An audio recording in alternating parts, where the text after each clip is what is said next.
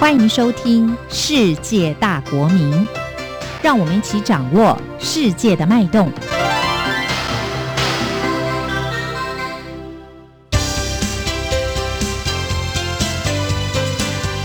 公民新世界。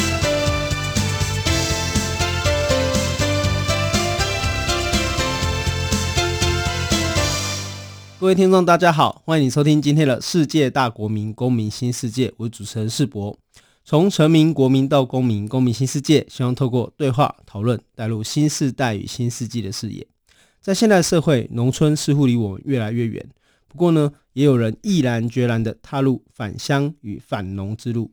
我们今天节目邀请的是行政院第五届百大青农，以及我们全国级的台湾农业百大精品的草本诚实创办人叶子云。我们先请子云跟大家打个招呼。嗨，大家好，哦、我是单身姐姐叶子云。哦，单身哈，不是那个单身，是 农作物的单身这样子。对对对。那我们今天其实要想跟大家聊，就是一种可能你会比较少听见的一个植物，叫做单身。可是，在那之前呢，我们想要先透过子云呢，跟大家讲说，哎，一个过去可能跟农业比较有点距离哈，无关，哦，甚至是可能是科技业。那为什么会走向这个种植单身，而且哦，透过单身发展出另外一种新的农产品，哦，开创不同的青农生活？子云，你先跟大家介绍一下你是哪里人？啊、呃，我是桃园的中立人，土生土长的。然后之前大概有十几年的时间在外地打拼吧。对，外地是指在科学园区哦，对，一直没有在桃园这一块土地上面做一些事情，这样。所以，我们今天邀请的其实是来自桃园的青农子云哦。那其实他跟我一样啦，我自己也是读书的时候在台北也待了十几年，嗯嗯嗯，我算一算也十年的时间才回到桃园这样子。所以那时候的十几年的时间，你都在科学园区吗？对啊，都在上班。那、哦啊、主要都在做什么？嗯我们做屏保啊，客户服务啊，然后就是接客诉。像如果是客户的产线有问题，或者是发现产品有问题，我们就会做及时的处理。所以你跟一般的年轻人，或我们常见到的在从事科技业啊，嗯、或者是从事工业商业的，大家应该都差不多嘛，没什么两样。起来上班，对，然后假日可能就休息，对，好，然后那个面对客户的电话，或者解决客户的问题等等，嗯、是那。为什么会从什么机缘下你踏上了就是返农这条路啊？返回故乡，而且是返回我们比较少见的农业，有没有什么机缘是你走向这个的原因？其实是我觉得有一部分是个性的问题，诶，像一般有些上班族，其实他可以很顺利的，就是每天八小时，然后结束之后回家休息，然后周末出去玩。可是我的个性可能就是我要做一件事情就要把它做好。然后有很多的，譬如说，好，没有客诉的时候，我们就可以做好我们平常日常生活事情。但是，一旦有客诉的时候，我们要在八小时内，或者是十六小时内，就要把那个客诉的发生点找出来，然后回复给客人，或者是甚至到现场去做会判。然后那个现场不一定是台湾岛内，它有可能是对岸，有可能是日本，有可能是韩国。然后我们要接触到的挑战是非常多的，或者是语文的转换之类的，其实有时候压力会蛮大的。然后在做了一段时间之后，你就会发现你的白头发狂冒，对，那就是压力大嘛。然后后来就会发现自己睡不着觉，然后从可能十二点上床准备睡觉，到凌晨五点你都没有睡着，然后这种情形已经持续了两三年。然后最后我是觉得真的很累，受不了，但是。没有不知道什么原因，也没有去看医生，然后后来才想说，嗯，是不是对自己的身体健康已经造成了一定的影响？对，已经影响到自己的日常生活的作息，然后我就开始思考，说我是不是还适合在这个产业再做下去？其实我相信大家其实都有这个困扰啊，哦、像我今天录音的时候也刚刚失眠，这样，因为只要在睡觉前有在想一些事情，或者是白天有一些。问题没有解决的时候，嗯、其实总是会让你在这个压力下，嗯、就很容易失眠嘛。对啊，而且这好像已经变成现代人的常态，这样。没错，很恐怖。对所以也就是说，你在这个开始发现生活跟工作产生互相排挤跟影响的之下，嗯、你开始思考说有没有另外一种生活转变的可能，这样子。对，所以什么机缘下让你会？为什么不是种别的青菜啊？也不是种稻米啊？也不是种是？那个什么水果啊，可是为什么为什么会认识丹参呢？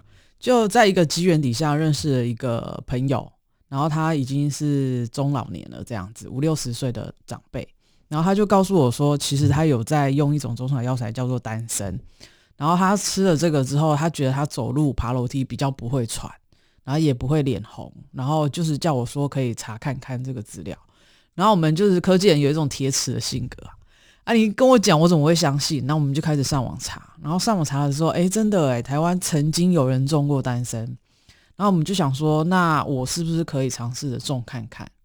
这是第一个机缘，然后第二个就是我在思考这件事情的时候，在上网查很多的资料，然后就发现桃园市政府他有在培训青农的一个专案，然后我也去报名了，然后那个时候已经选上了那个青农，然后又。应试应征到了另外一家上市贵公司，然后那个时候很挣扎，然后但是如果说我们想要做一个生活的转换的话，那我就不应该再去一个上市贵公司对做一样的事情。对对，所以那个时候很挣扎，很挣扎。两个月之后，我决定还是去受训当青农。其实这个讲起来非常的很像那个黄石老人，就你遇到一个老人，然后他就告诉你说，这个是应该说中国的民俗故事啦，哈、嗯，就是说。那个张良哦，他走到那个就是遇到一个人，然后他就跟他说：“哎、嗯，那个我可以告诉你一个呃好的方法，嗯，可以解决你的问题，这样子。”所以你遇到那个朋友，然后那个朋友可以推荐这个作物，这样子。对，只是他不知道我有这方面的困扰，但是他告诉我说他服用的状况是良好的，然后我就觉得很好奇，到底是什么？我觉得这个非常的意外，哎，就是因为大部分人可能都是对这样的。建议可能就听听就算了这样子，嗯、但是你有去调查，或者是你有去了解，说，哎、欸，是不是真的可以去尝试看看？嗯，然后乃至于就是你就去申请了这个所谓的青农的培育计划这样子，嗯，所以确实是有想要改变你的生活嘛？是，OK，所以你有先吃吃看吗？呃，没有啊，因为我上网查了嘛，台湾有百分之九十以上的中草药材都是来自于中国大陆，来自于进口的，然后台湾本地产的中草药材非常的少。但是大家对于安全性啊，然后都非常的有疑虑，譬如说重金属残留、二氧化硫残留，那我们是不是说可以在哪边找到比较适合我们安全的中草药材？然后这部分我当初在搜寻的时候是没有的，所以我也没有去试试看这件事情。那你在种植之前，你知道丹参的价格嘛，就是农作物的市场价格，不知道，所以你就是准备要自产自销就对了，就是一股脑的，然后下去做了，就这样，哦、你去冲动。青农，然后种一批单身，就算没有人跟你买，你也可以自己试试看。然后，呃，那个时候种的第一批，其实是我在学习的时候，在受训的时候，我就已经先种一批了，种了三五百颗，然后是试试看，是说我们是不是可以种得出来这个作物。然后那个三五百颗，我的收成其实有五成，然后我就觉得，哎，这条路可能可以试看看。哦，这边跟听众朋友稍微介绍一下我们丹参这个作物啦，哈、嗯，因为有的人说它叫柴丹参，嗯，有人说它叫红丹，有人说它赤参，其实它是一种唇形科鼠尾草属植物，对，也就是说它是一种比较像草的植物，而且我们主要应该是使用它的根部，根部，哦，那所以。也是因为草的关系，所以它的外面就是外表，其实看起来比较其貌不扬啦。哦，它可能看起来就像是就是一丛杂草，它很像薄荷，它的叶子很像薄荷，很像薄荷这样子。嗯、那我从知识上来介绍丹参，这边也会想请紫云，可不可以跟我们介绍一下，像丹参这样的植物，它有什么样的特色，或者是在种植的时候有什么需要注意的地方？嗯，其实大家都会觉得说什么是丹参，你跟我讲这个我听不懂。那人参呢？它跟人参有什么差别？我最常被问到的就是这个。那我们可以跟大家讲说，一味丹参共同四物，一味丹参就可以抵过四味中草药材活血化瘀的功能，所以它在于我们的心血管的部分是非常有帮助的。那为什么？因为它活血化瘀嘛。现代人大鱼大肉，少运动，然后在血管里面累积了很多的脂肪，然后造成我们有脂肪肝等等，这个都是丹参活血化瘀的。活血化瘀的功能，还有一个共同事物，它就是像事物，它可以带给我们身体什么样的改变？譬如说，事物可能可以调经啊，促进我们的血液循环等等，这个也是丹参可以做得到的。那一般的人参、西洋参、高丽参可以带给我们什么？大家都会觉得说补中益气，它就是一个补气的功能，然后跟丹参是完全不一样的。那为什么它叫丹？因为它的皮啊外表是呈现红色的，所以才叫丹参。紫根、赤参，这都是它的别名。然后我们就可以这样去分别它。那一般的话，我们来种植的丹参，我们家的丹参是非常的优质的，我们的皮都是红色的。然后，如果是你去中药房采购的话，你会发现它是一片一片黑色的。但是我们的丹参在切片烘干之后，它还是红的。那所以红色跟黑色是有差别的吗？这个我们就不知道进口的怎么会是这样子黑黑的一片。但是我们的就只做无添加的天然的切片烘干。所以它还保持它的原色，所以有可能跟风土有关系啦。但是台湾的丹参基本上它就是符合那个丹嘛，就是红色的意思。嗯，那这样的丹参它在种植的时候，比如说它有需要呃疏肥吗，或者需要疏枝吗？还是说你们在照顾上要关要注意的关键是什么？注意的关键就是株距越远越好，就是因为我们是种植有机的，跟一般惯行的农友会不太一样。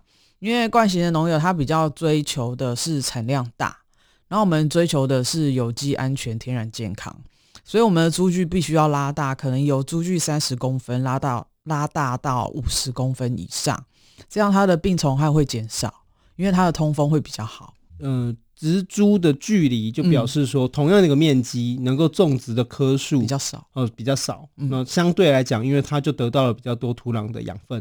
那这也是所谓的我们不是用惯性农法嘛，因为我们是用比较友善的种植方式，嗯、然后所必须采取的，嗯，哦，不得不采取的一个措施嘛。对，预防病虫害，预防病虫害，但相对来讲也避免了，就是说哦，我不用施加那么多的肥料，或是施加那么多的农药，去影响到我这个作物的天然品质。应该是说，我们是用有机的方法去栽种的，我们不用化肥，不用农药，不用除草剂，然后我们在施撒有机肥当中，我们就是给它定量。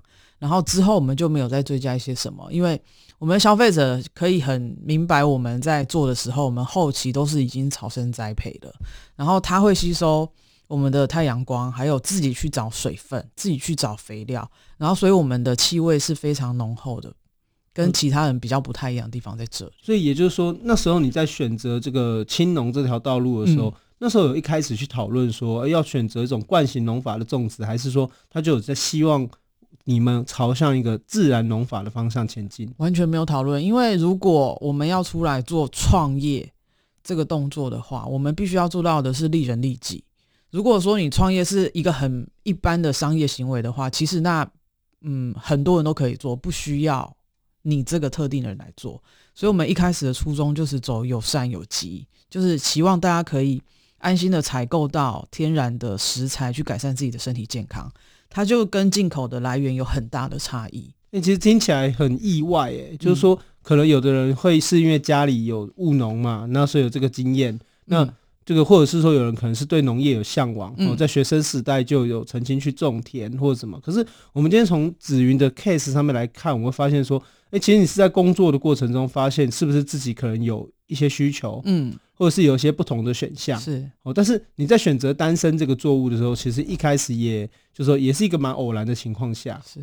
哦，就人家介绍你，然后就开始尝试去种植这样的一个植物，嗯，那那时候曾经就是说有想过说种植这个丹参之后要开发什么产品吗？或者说那个老那个老朋友啊，哦，年纪比较高，哦，他总是会教你说他可以泡茶，还是他可以拿来炖东西，还是可以拿来煮东西，他有告诉你这些单身。采收之后要做什么吗？完全没有，完全没有。就是、对，因为他之前是在中国做一个肥料商的嘛，然后他在食用这一块，其实他没有多说什么。然后我们当初是，呃，也是很懵懂啦，就是鸡生蛋，蛋生鸡的问题嘛。如果我不把它种出来，我怎么知道我的品质好在哪里？我未来要卖给谁？然后有些人就会说，你要先接到订单，你才可以去生产，这样会对农民比较有保障。问题是。我没有先种出来，人家怎么知道我的优异在哪里？对，所以在这个两相权衡之下，我不可能我的空手就去拿得到订单，所以我们一定得先试种一批出来。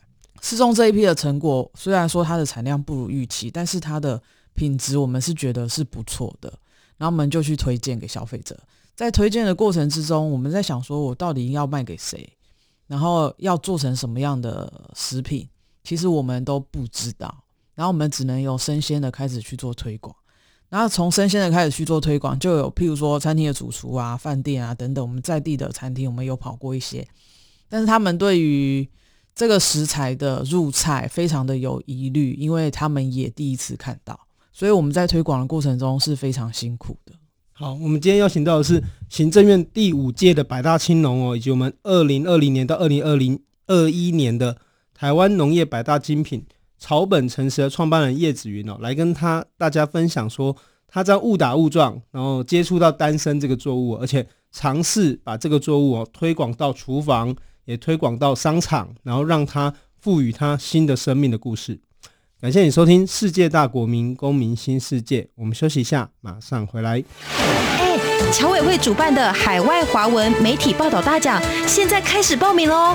哦，所以这是专门为海外华文媒体及媒体人办理的奖项啊？嗯，是啊。侨委会为了鼓励海外华文媒体撰写有关台湾人在世界各地的努力与贡献，特别创设了海外华文媒体报道大奖。只要是平面、网络报道或是广播节目作品，从二零一九年一月一号到二零二零年十月三十一日期间发布在中华民国境外的媒体平台，都可以报名参加。这么厉害！哎，去哪里可以报名啊？记得在十一月三十日报名截止前，到侨委会的官网线上报名。最重要的是，这一次的奖金太丰富了，总共有六个奖项的优胜得主，可分别获得美金两千五百元的奖励哦。那还等什么？我们快去准备报名资料啊！哎哎，你节目还没录完啊。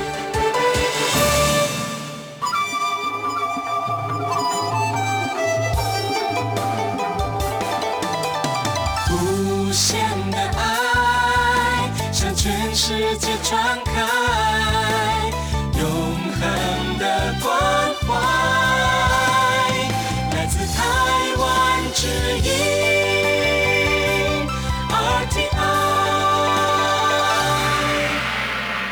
位听众，大家好，欢迎你回来《世界大国民公民新世界》。我们这一集邀请的是行政院第五届百大青农，也是我们台湾农业百大精品的草本诚实创办人叶子云。来跟大家分享他误打误撞哦踏入这个农业的一个过程。那子云这边想要了解哦，种田、种菜、种丹参，每一种不同的作物应该都会有不同的一个生产的一个过程，这样、嗯、它的流程都不一样。对，那可不可以跟我们介绍一下，那丹参是怎么种法？好，丹参它其实是一年一收的一个作物，所以大部分的农民都不太愿意去种植它。然后另外一个部分是销售的问题。它会是一个很大的困扰，所以假设说你种出凤梨，你知道你要卖给谁啊？因为大家都了解凤梨，大家都会买单，所以我顶多也是送到譬如说台北的农产中心，我就可以卖凤梨了。但是丹参不是，丹参你要推给农会，农会不会买单；你要推给农产中心，农产中心也不会给你买。所以那我们要怎么去做销售？这是一大难题。那我们当初在尝试着做贩售的时候，就是从亲朋好友开始做起嘛，我们就会。然后我们刚采收的单身去问人家说啊，你有没有这个需求啊？然后这个可以炖汤，然后就是它吃起来有什么不一样的感觉，我们就去推推看。然后后来发现，其实在这一块，国人对它的认识是相对少的，接受度不高。那我们生鲜采收起来，我们可以怎么样做保存？它其实它在冷藏的时候，它可以保鲜的期间不长，它大概是二到三个礼拜。只有这样子的时间而已，所以我们必须要想办法保存它。然后我们就把它做成加工品。那我们的加工品也不是很难，我们做的是初级加工品，我们就把它切片、烘干、包装，然后我们就把它做成了茶包。那为什么很多消费者在问我们说，你为什么一定要做茶包？茶包感觉就是很 low 的东西啊，而且是 B 级品才要做成茶包的。我说不是这样，这个是为了大家食用的安全性着想。因为丹参在切片烘干之后，它会变成碎碎的、硬硬的，它是木质化的东西，它不像茶叶茶的叶子，它可以展开，它是柔软的。我们去喝的时候，就算吃到也无所谓，就把它可能就是吐出来就好了。但是丹参片不是这样子，如果你吃到卡在喉咙，它可能会造成你的受伤，所以我们就一定要把它打成茶包。纤维比较粗。对啊，因为它已经木质化，就像人参片一样，它是硬的。是。是对啊，像当归这样子。那我们就一定要做成茶包，然后我们就不断的跟消费者去做这样子的解释跟说明，然后最后消费者终于呃肯定我们，对，然后就是去做采购这样子。但是消费者也常问我们一句话，就是说我们当初是把它磨成粉的，因为想说这样子溶解出来啊，它的味道可能会比较浓厚。结果我们不断的被消费者质疑，他说你这样磨成粉，我怎么知道你里面加了什么东西？加了淀粉吗？什么什么的，加了一些不纯的添加物。然后那个时候，我从消费者身上学到的是，我要给你看到我们原型的食材，所以我们只把它切碎、打碎，然后不做磨粉的动作。嗯，所以适应消费者的期待啦。对，我们要就是符合消费者的期待。然后，但是每个人的见解都不一样嘛。我们后来只做打碎的时候，消费者就会说：“哎、我泡你这个泡好久，要泡三五分钟。”我说：“那你要安全性还是时间拉久一点没关系。”然后他后来就接受了说打碎这一块。但是我们现在，因为我们从第一年走到现在是第四年嘛，我们会有一些消费者是跟着我们一起走到现在的，他就会告诉我们说：“你可以磨粉给我就好了吗？我相信你。”就是这是一个品牌建立的过程。那所以。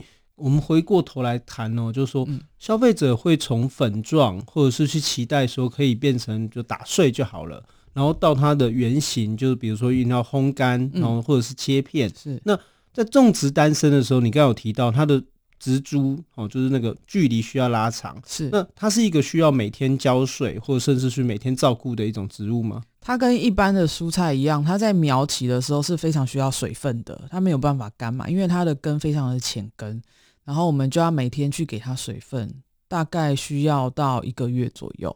然后之后我们每个月都会做除草的动作，因为是有机的，我们的人工除草是非常必须的，也是最耗工，然后没有绩效的一件事情。然后连续前期我们都要不断的除草，差不多到种植下去除草四个月之后，它就会开始逐渐长大，地上部会逐渐的茂盛，这样子。那地上部在茂盛的时候，我们其实就比较采取放养的政策。我们就是看它是不是像今年特别的干旱，我们就会去给水。像去年特别的湿，像梅雨的时候，我们去年就淹掉一整分地的丹参跟玉米田嘛。我们完全是后来我发现完全是看天吃饭的，就是什么天气我们就要去做什么样的管理。然后今年的时候，我们的地其实地势是相对高的啦，我们比较不怕淹水。那我们不怕淹水的同时，没想到来了一个干旱，所以我们要适时的去给水。所以如果比如说像你提到的，就是去年比较湿，所以单身的这个可能被淹掉，是指说因为它太太潮湿，所以它的根部就烂掉了吗？对，其实这种根茎类的作物最怕的就是水分太多，像地瓜也是，你水分太多，它就是烂掉，你也没有办法采收。所以它那个丹参的根茎跟地瓜来说，你可以把它比喻是一样的东西，对，所以不能太潮湿。那这样子种植的过程，像我们农，比如说稻米好了，它可能会有，比如几月要种植，几月要采收。那丹参它有没有比较适合采收的季节？有，它一年一收嘛，我们秋冬种，秋冬收。哦，秋冬种，秋冬收。对，就算十二个月就对。OK OK，嗯，所以等于是呃采收完，然后下一批也可以准备下去了这样子。嗯，OK，那这样这样采收的过程哦，包括就是说我们要去注意这些。植株的这个水分啊，或是干旱啊，嗯、然后注意这些，比如杂草啊等等。你在种植的时候对这些有了解吗？呃，就是要自己摸索，因为在这方面的老师其实是很少的。呃，台湾大宗的作物就是中南部就是果树，然后北部就是水稻，然后还有一些杂粮，这是很多的。尤其是桃园，最重要的就是水稻、蔬菜、茶，然后完完全全跟单身无关。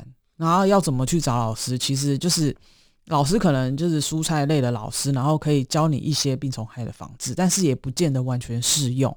然后我们自己要去斟酌，说试试看这个对不对，那个对不对，然后最后找到我们自己的技术管理的方式。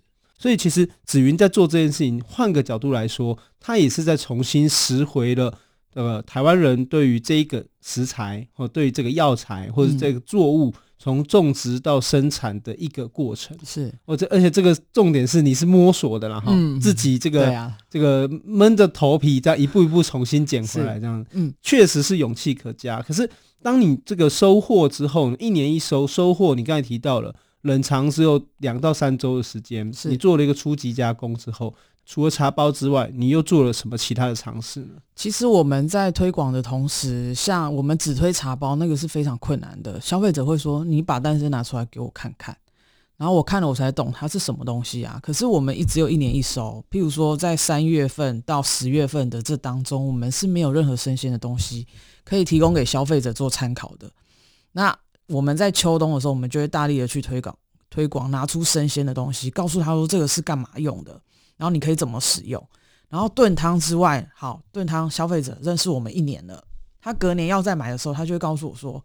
你可不可以弄一些加工品，就是让我方便携带、方便食用的？那我们就是可能也是因为个性，或者是未来以前工作的关系吧。我们是客户服务嘛，就很听得进去消费者说的话。然后我们也是顺应时代的潮流。呃，现在的小家庭，然后现代人的忙碌，越来越少人真的去开瓦斯啊，然后去煮食这件事情。然后我们就想说，怎么样我们可以变成一个方便的加工品项？那我们就去参加了农科院辅导的加工加值的专案，然后我们经过遴选也选上了，然后经过了几百小时的上课，我们上课上了四五天这样子，然后经过老师不断的告诉我们加工应该要注重什么，然后再搭配消费者的需求，所以我们找到了合格的加工食品厂，然后我们去做这样子的 idea 的发想，然后我们才做出了一个全台湾首创的单身滴鸡精，那刚好就是发挥它的特性了，是。哦，其实有点像说茶包是平常的时候可以喝的，嗯，那进一步变成低基金，它可能甚至可以进入菜，嗯，哦，菜肴或者平常在家里煮汤的时候，干拌面打开投一包，哦，干拌面也可以吗？对啊，哦，就是这是你们开发出来的使用方式。其实它呃煮粥的时候加一包也可以，干面的时候加一包也可以，它其实很有很多元的利用方式。这这个如同我们在思考啊，就是说。嗯厨房的台湾味是不是在逐渐的流失当中？嗯、这也是我们最近在思考的问题。是就是说，啊，当这个全球化的时代，我们大家可能很习惯了，比如今天要不要吃披萨，明天要不要吃汉堡？可是厨房会怎么保留台湾的味道？嗯，其实这也是大家在思考跟尝试的一个方式。对，在这部分，其实每年都在思考，我们要做出怎么样的新的产品去提供给我们的消费者最方便、最安全的。